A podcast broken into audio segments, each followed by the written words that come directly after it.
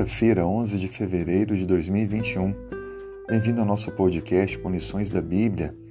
O nosso tema, na doença e na riqueza, está baseado em Isaías 38 e 39.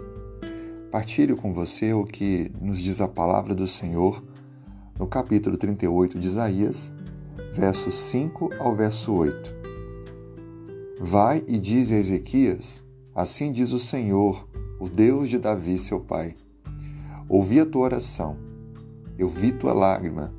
Acrescentei, pois, aos teus dias quinze anos. Livrar-te-ei das mãos do rei da Síria, a ti e a esta cidade, e a defenderei. Sei isto perante o Senhor como sinal de que o Senhor cumprirá essa palavra. Eis que farei retroceder dez graus a sombra lançada pelo sol e isso será visível no relógio de Acás. Assim retrocedeu o sol, dez graus que havia declinado. A palavra de Deus é muito clara. A todo momento ela está nos mostrando quem é Deus, mas também mostra as consequências das escolhas que fazemos. O nosso título faz a gente pensar um pouco na doença e na riqueza. O seu tipo de fé em Deus é como de alguém que faz um compromisso de casamento e promete amar na prosperidade e na adversidade, na doença e na riqueza?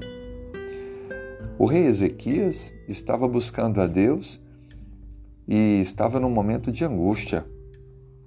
Ele estava cercado pelo inimigo e também estava sofrendo de uma doença gravíssima e mortal.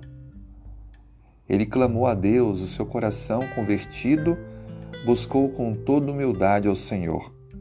Usou sua liderança para movimentar a nação, que também se consagrou e buscou a Deus com muita fé.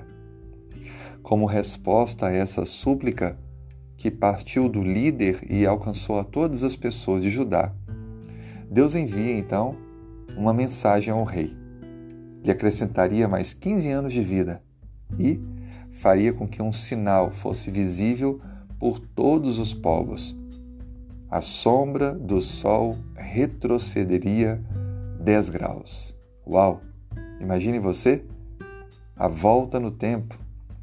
E de fato isso aconteceu, porque Deus queria que outros povos, como os babilônicos, que eram estudiosos dos astros, pudessem ver que algo estranho aconteceu e então tivessem informações de que isso tinha a ver com o Deus de Judá e a cura de Ezequias. Como de fato aconteceu? Os babilônicos mandaram então mensageiros que fossem até Judá para tentar entender o que aconteceu. Mas infelizmente, essa oportunidade foi desperdiçada. O rei Ezequias, ao invés de contar sobre Deus, o seu poder, o seu milagre e tudo o que ele fez, Ezequias começou a mostrar as riquezas que tinha e tudo o que havia conquistado estava guardado em seu palácio. Infelizmente, mais tarde, tudo aquilo foi levado pelo inimigo babilônico. Todas as coisas que foram mostradas foram roubadas e levadas. Um resultado de que a oportunidade não era para mostrar o que tinha, mas para apresentar quem é Deus. E você? Tem exaltado a Deus em sua vida? Tem se preocupado em mostrar Deus com o seu testemunho e escolhas pessoais? Aproveite esse dia, mostre Deus na sua vida para as pessoas. Exercite sua fé e creia que Ele fará milagres para que através destes possa alcançar outras pessoas. Um grande abraço, tenha um excelente dia.